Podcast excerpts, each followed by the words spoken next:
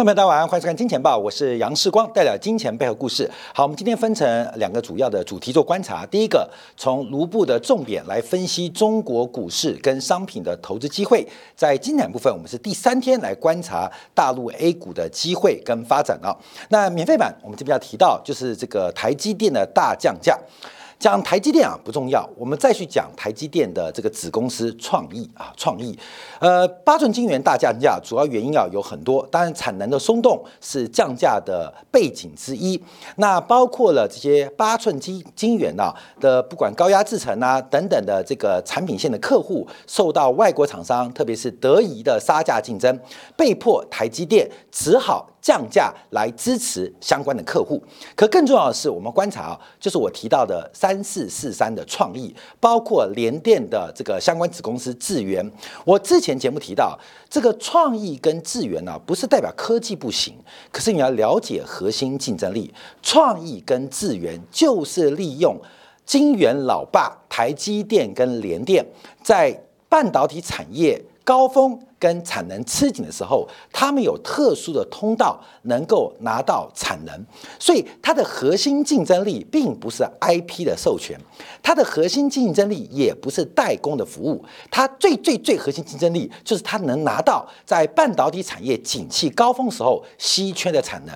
这个其实在产业当中也常常发生了，像我们看台湾知名的建商，像元力建设，这元力建设能够盖豪宅，大家知道它关键不是把房子。盖得好，关键是它有庞大源源不断的金流，像台湾最大的零售通路全联啊，听说把家乐福买下来嘛，全联啊，全联提供整个集团源源不绝的金源，那全联那么强。是真的，他零售通路做得好吗？也不是。我们知道，元利的老板发家是台北二信，也就是现在的华泰银行，它本身有银行在支撑，当然可以玩资本的游戏，特别在重资本的物流业者。所以你说元利房子盖得好，我们知道它资本跟现金流非常强，才是支持元利盖豪宅养地的关键。那为什么资本豪宅？它基本上跟它的核心。持有银行有关，那除了这些豪宅，像富邦啊、像元大啊、像国泰，他们都有盖这些公司。不是房子盖的好不好？房子盖好不太难，可是为什么能够盖那么大、盖那么强、盖那么好的房子？关键的核心竞争力其实不是营造技术，并不是营造技术。从每次南部回台北啊，大家经过五股交道之前，都会看到一个呃阿亮的家。阿亮的家啊，在左边啊，大家你记住哦，就是下高速公路从林口下来的时候，进入台北市喽，在左边就会看到力宝建设当年的发家之作，叫做阿亮的家。阿亮是谁？就是当年台湾知名的明星。所以对于这个力宝来讲，他也不是会盖房子，他没有那么大的资本，他就重金请代言人，透过广告来进行行销。所以很多企业的成长，很多企业的成功，我们有时候要搞清楚它的核心竞争力是什么。表面的。呃，这个很多叙事嘛，因为这个记者啊、公关、PR 部门会去叙事，你要分析好这个企业的核心竞争力。所以台积电产能松动，除了在上礼拜传出啊，这个三纳米啊，只要做的不好都算我的，特别是对苹果代工，只要做的不好。都算我的。其实三纳米的制程，台积电这何尝不是一个降价呢？那成熟制程的八寸晶圆降价，也代表整个晶圆代工的产能正在全面松动，龙头企业在杀价，基本上并不是很好的一个发展啊。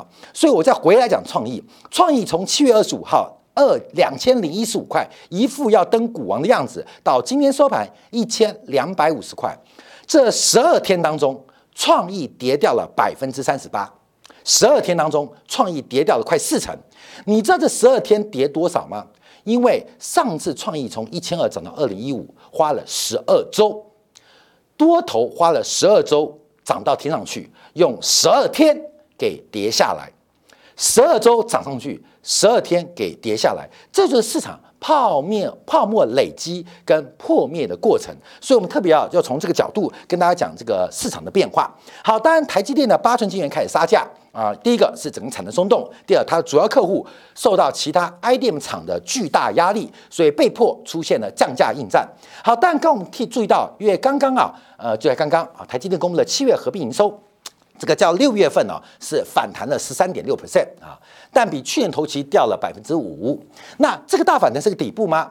当然不是。为什么？因为是苹果 iPhone 十五即将量产出货，所以按照这个晶圆的认列，现在台积电应该在大量认列苹果晶片的营收。就这样解读。那苹果 iPhone 十五会卖得很好吗？绝对不会。为什么？因为苹果 iPhone 十五这次很关键的，就是它的摄像头。这摄像头不是镜片的大力光，而是 Sony 的 CIS 的晶片。从 Sony 最新的预警当中，已经预告了 iPhone 十五它的销量恐怕是相对惨淡。甚至叫绝对暗淡啊！这是从 Sony 目前从 iPhone 十五的镜头的这个相关的晶片来做唯一出货的提供者，他做观察啊。所以目前呢，这个台积电的营收反弹，当然是因跟 iPhone 十五的即将上市认列营收有关啊，认列营收有关。好，当然目前啊，台北股市在今天大跌之后，开始出现一些反弹的变化。那另外我们观察，因为台积电的营收变好，当然要感动的是因为台币的重贬，因为本来第二、第三季、第三季、第三季的财。测是用三十点八作为计算，那现在台币多少？台币是三十一点八啊，所以一亿美金就做差一亿台币，十亿美金就差十亿台币，一百亿美金就差一百亿台币。台积电第三季的营收预估在一百八十亿美金，所以光是台币的贬值就。使得它用台币计价营收增加了一百八十亿啊！大家注意啊，所以我们从它第三届财测估计啊，五千一百四十三到五千三百九十啊，我们对除一下，我们以高估来讲，大概是每一个月要做一千七百五十亿的生意，每个月要做一千七百五十亿的生意啊，这样换算出来大概就六十多亿美金。那公布出来是一千七百七十六亿，所以是高于预期。可高于预期，哎，不要忘记哦，越多了六十亿的台币贬值的。汇兑收益，好，所以多六十亿。假如你把台币这六十亿贬值六十亿扣掉，它就是一千六百九十亿，其实是低于猜测的低标，但市场上不会这样解读啦。那金钱背后故事，所以我们还是跟大家做报告啊，做分享。所以第一个，我们从台积电的一个角度做关注。好，另外一件引发整个这个电子股大杀的原因啊，是昨天一档呃个股啊，这个是美国的超微电脑啊，不是 AMD 啊，是 Supermicro。那这个超美超微电脑，这个听讲美国超微电脑代号是 SMCIUS 啊，这个 MSMIC 就是中芯。国际啊，MS SMCI 就是美国超微电脑，那在美国挂牌啊，美超微，但美超微啊，其实说起来也是台商啦，因为它的创办人叫做梁建厚，所以实际上是台湾人啊，只是台湾的企业在美国挂牌。那我们先讲规模啊，才知道它的财报为什么引发那么大的震撼。我们以绝对数量，就是品牌跟代工做观察，全球最大伺服器的生产商就是郭台铭。占全球伺服器品牌加代工哦总出货量的百分之四十三啊，所以红海才是全球的 AI 之王。严格来讲，但为什么这次不讲红海呢？因为红海的股本太重了，市场的主力尽量回避红海跟 AI 的关系，不然拉不动啊，拉不动啊。从拉得动拉不动，等一下我们要跟大家预告，二零二四年的诺贝尔。这个生物学奖已经出来了啊！生物学奖出来了，为什么出来了？从 AI 的发动，我们预测到二零二四年的诺贝尔生物学奖，所以第一大是红海百分之四十三，全球第一大。以出货量观察，其中第二大广达百分之十七，第三大伟创百分之十四，第四大英业达百分之十三，第五大就是美超维百分之七点四。所以我们看到整个伺服器代工厂商基本上被台商垄断。那这台商垄断由红海一家独大，所以第二集团军广达、伟创、业达三家加起来才等于红海。那第三集团区就是美超伟，因为后面的什么神机呀，巴拉巴拉巴拉巴拉啊，就小多了啊。所以基本上就是第一名超大，第二集团军就三家，那第三。呃，就是第三集团军是美超维，就他这一家，因为后面的这个市占率啊都不足百分之三啊，所以基本上这是世界第五大的这个伺服器的制造厂商。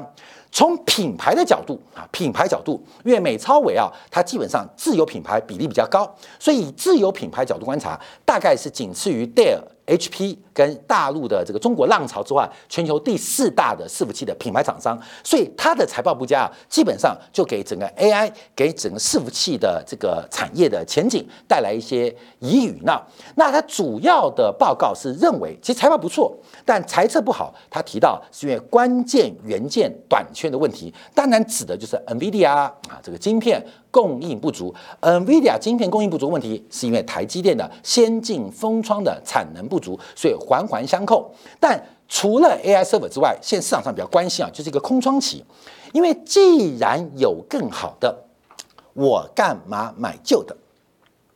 既然有电动车，我干嘛买柴油车？哥们，你懂意思吗？所以现在的 AI 伺服器市场变成一个非常非常诡异的局面，就是因为 AI 伺服器的大量的盼望出现，使得传统伺服器的市场出现了非常大的紧缩啊，非常大紧缩。那大家都不愿意提供。等一下我们看广达的财报啊，广达财报，广达啊，广达财报啊，广达，广达的财报也是非常恶心啊。为什么？因为月增率小幅下滑百分之三点六，根本年增率哦三十二点九。年增三十二点九，这是什么鸟的市场啊？因为广达的老板林百里成为台湾首富啊？为什么？因为他把公司的营收做到重衰三成，三十二点九，跟去年同期哦。理论上，广达的股东应该把林林百里给 fire 掉，却不仅不把林百里 fire 掉，而且把林百里捧成了捧成了台湾第一首富，这就是一个非常非常。奇葩的一个市场，奇葩市场。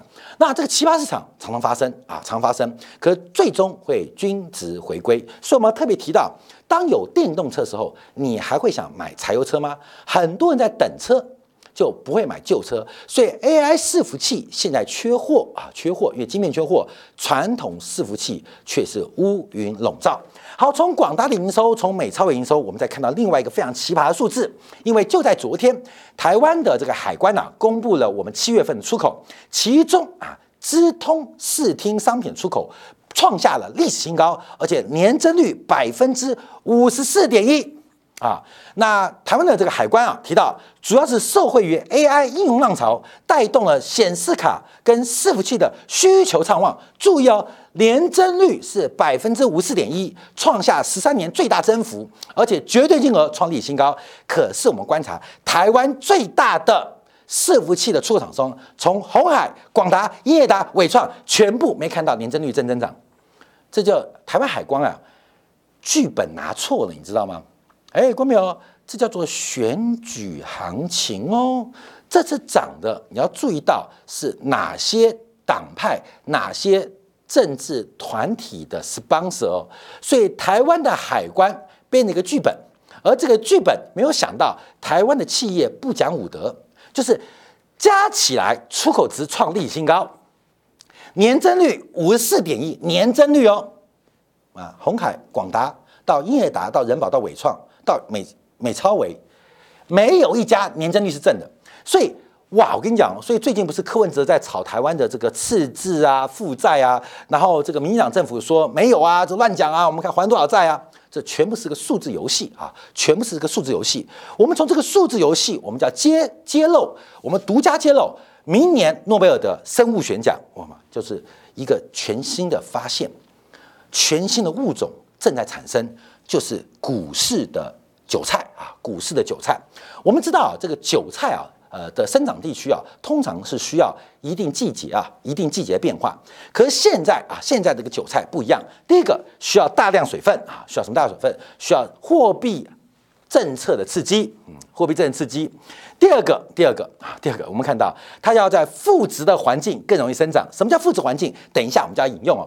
另外，它的新品种。非常的阴寒啊，非常阴寒，所以它习惯在负值生长、低温成长，而且环境适应力超强啊，随便都可以长大啊。这是新型物种的发生，就是地球的股市韭菜啊，股市韭菜。我们要怎么解读这个问题呢？因为我们先看台北股市为什么会大涨啊？第一个，我们看台币今天又大贬了。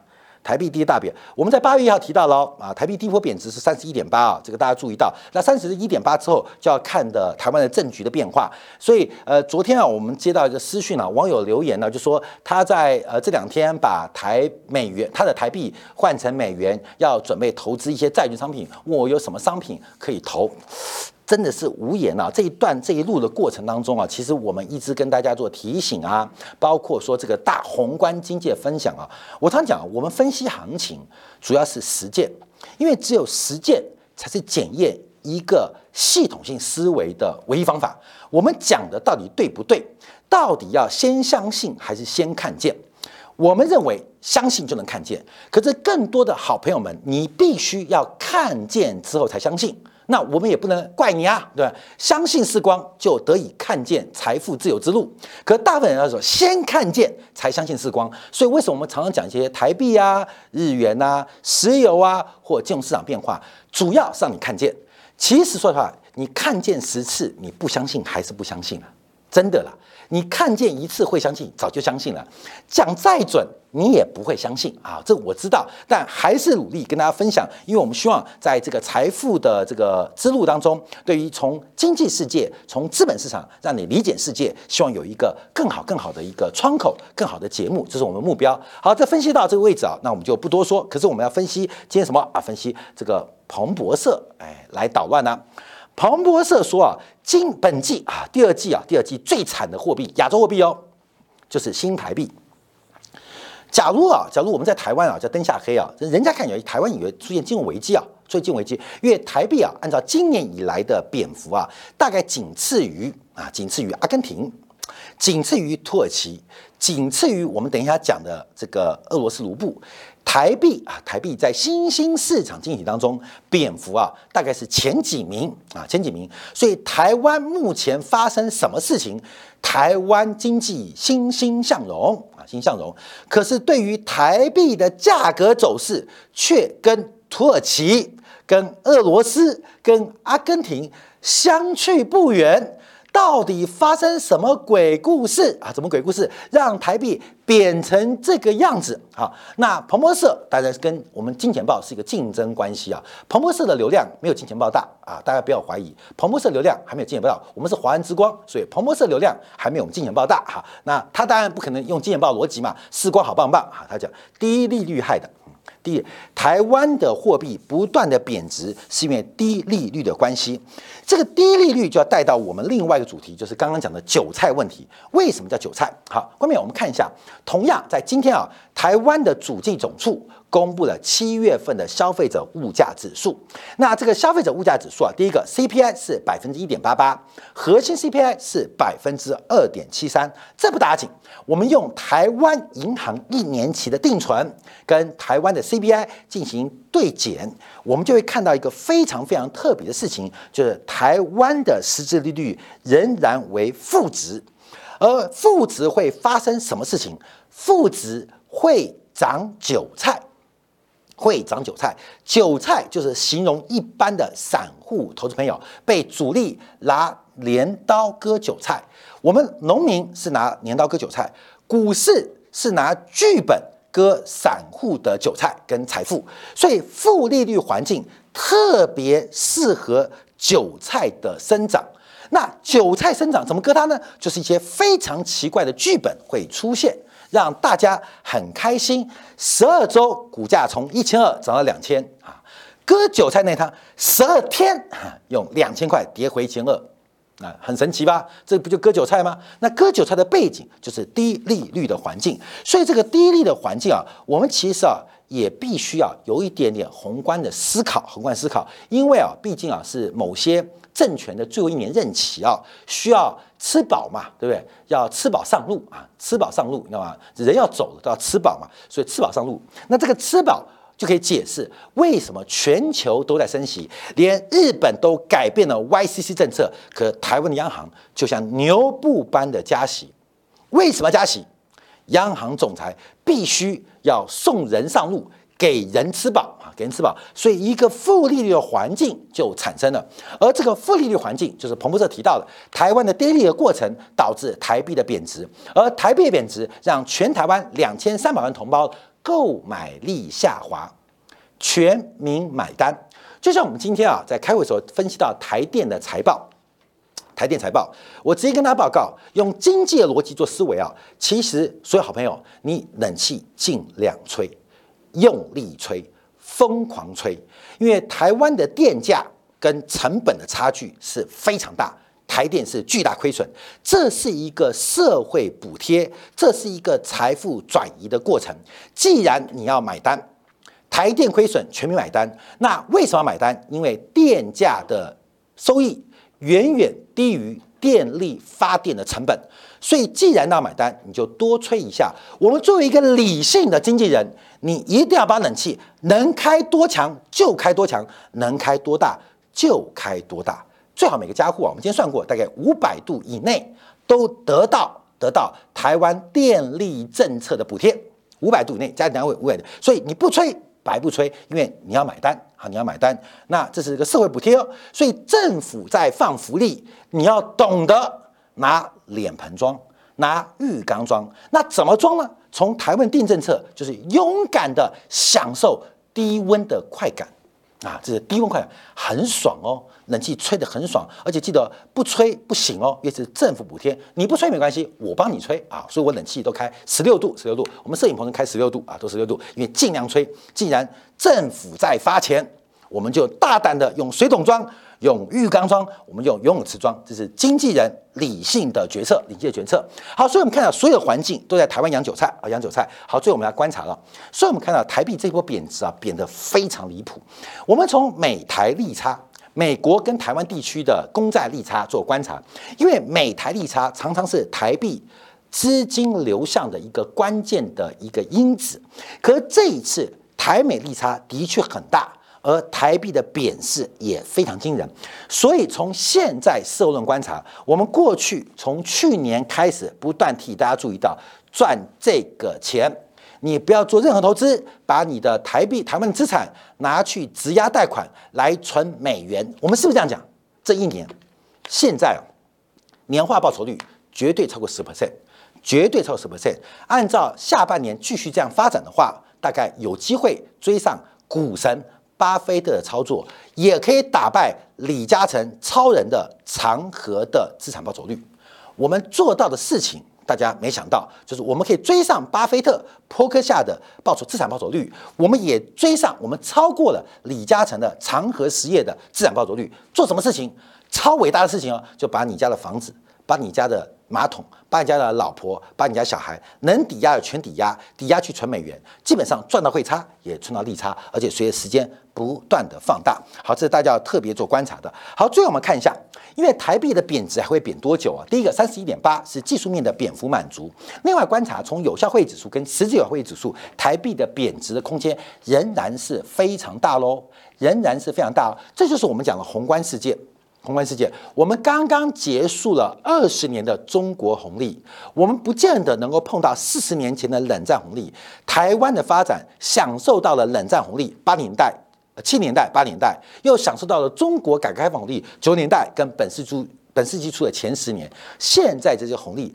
正在萧条，视光有 AI 哎，视光有氢能源题材，视光有很多题材。我要跟他报告，你要了解核心竞争力，就像我们看待创意资源这样 IP 股一样，你会看到它的制裁授权，你会看到它的委托设计服务。但我要告诉你的真相，它的核心竞争力就是在产能紧张的时候拿到大家拿不到的产能。